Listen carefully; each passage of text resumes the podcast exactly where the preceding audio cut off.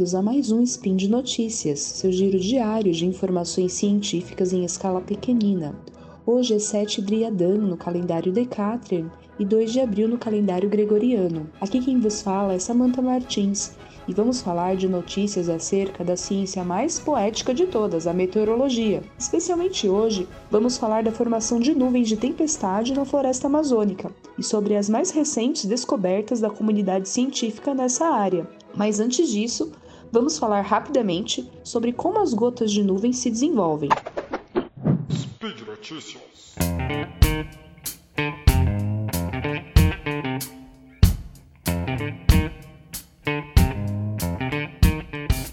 O ar que está próximo da superfície é forçado a subir de alguma maneira para que haja a formação de nuvens. Ele pode ser forçado a subir por convecção, devido à presença de uma barreira orográfica, como uma cadeia de montanhas, por exemplo, devido à convergência de duas massas de ar ou devido ao levantamento forçado do ar dada a passagem de uma frente fria, por exemplo. Então existem quatro maneiras de que, ocorrer, de que ocorra esse levantamento forçado de ar. Uma vez que o ar sobe, o vapor contido nessa parcela de ar, é, ela, ele se condensa, né, o vapor d'água, quando atinge temperatura, alturas onde a temperatura é suficientemente baixa para isso acontecer. Para que essa condensação ocorra, é necessária a presença de núcleos de condensação, que são partículas suspensas na atmosfera e que têm afinidade com a água, ou seja, elas são higroscópicas. Essas partículas elas vão atuar como superfície para que a condensação ocorra, usando como exemplo o fenômeno de orvalho que acontece na superfície da Terra.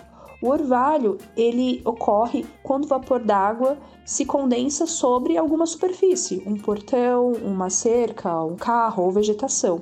Essas partículas suspensas no ar, é, também são chamadas de aerossóis, vão atuar da mesma maneira, como superfícies para o vapor d'água condensar. Uh, esses aerossóis é, podem ser muitas coisas, né? muitas, muitas coisas podem atuar como aerossóis: partículas de poeira, pólen, cinzas vulcânicas. É, poluentes diversos emitidos pelo ser humano e até fragmentos, bactérias e fragmentos de bactérias podem atuar como núcleo de condensação, como aerossol. Como a maior fonte de aerossóis está no solo, seria esperado que a concentração desses aerossóis diminuísse com a altura.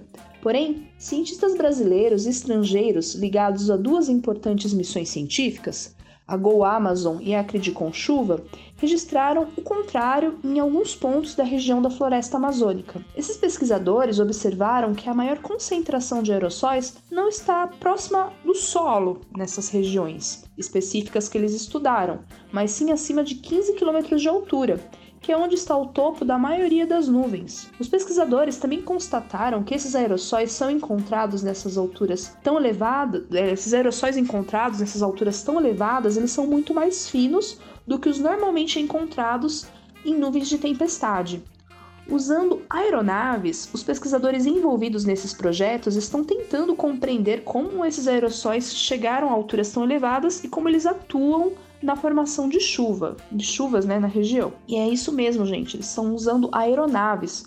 É, não é algo incomum e nem pioneiro. Várias outras pesquisas já utilizaram aeronaves para estudar a estrutura de nuvens de tempestade.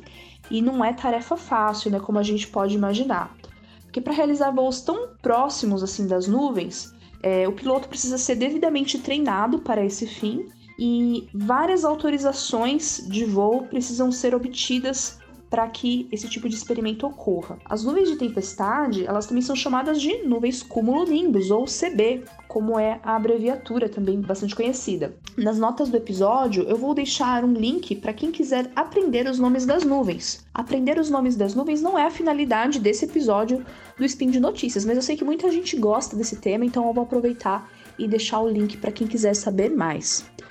Bom, piloto de qualquer aeronave sabe que se aproximar de nuvens de tempestade é proibido, uma vez que os movimentos ascendentes, a presença de gelo e descargas elétricas nessas nuvens podem provocar um grave acidente.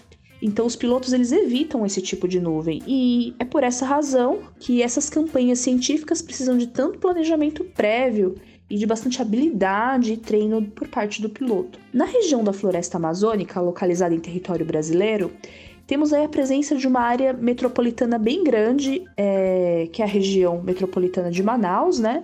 E temos também muitas áreas de queimadas. A poluição urbana e as queimadas são importantes fontes de aerossol.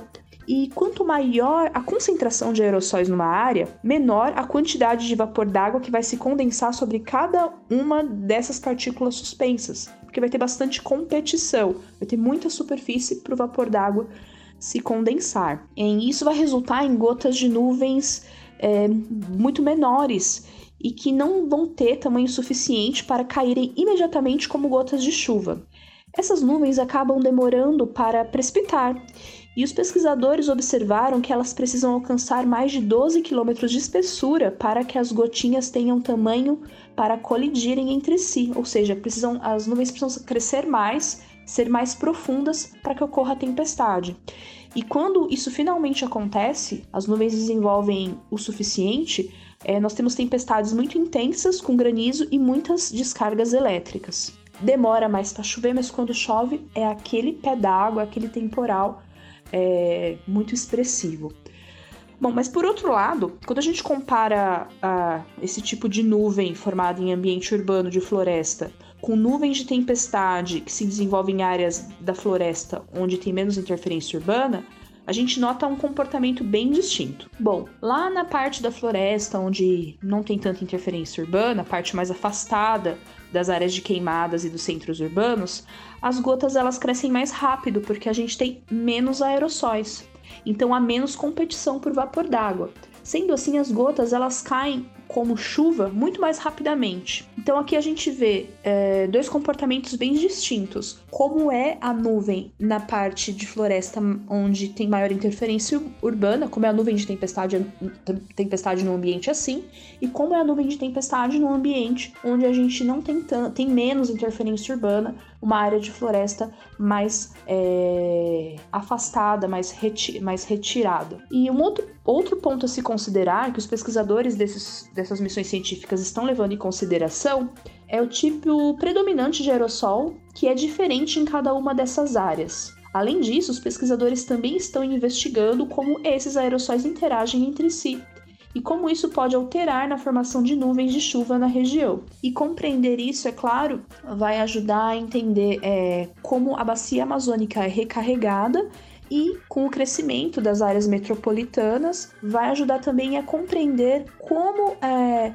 isso vai isso pode ocasionar chuvas intensas que podem causar algum tipo de dano para a população de Manaus, por exemplo, ou da região. Indiretamente, acabam sendo esses os benefícios desse projeto, além de entender, é claro, como funciona a precipitação numa import, importante bioma aí do mundo, importante, uma importante área é, que tem os, os, os, as pessoas estão sempre de olho ali na floresta amazônica para entender os processos de interação entre a floresta, a atividade humana e os regimes de precipitação.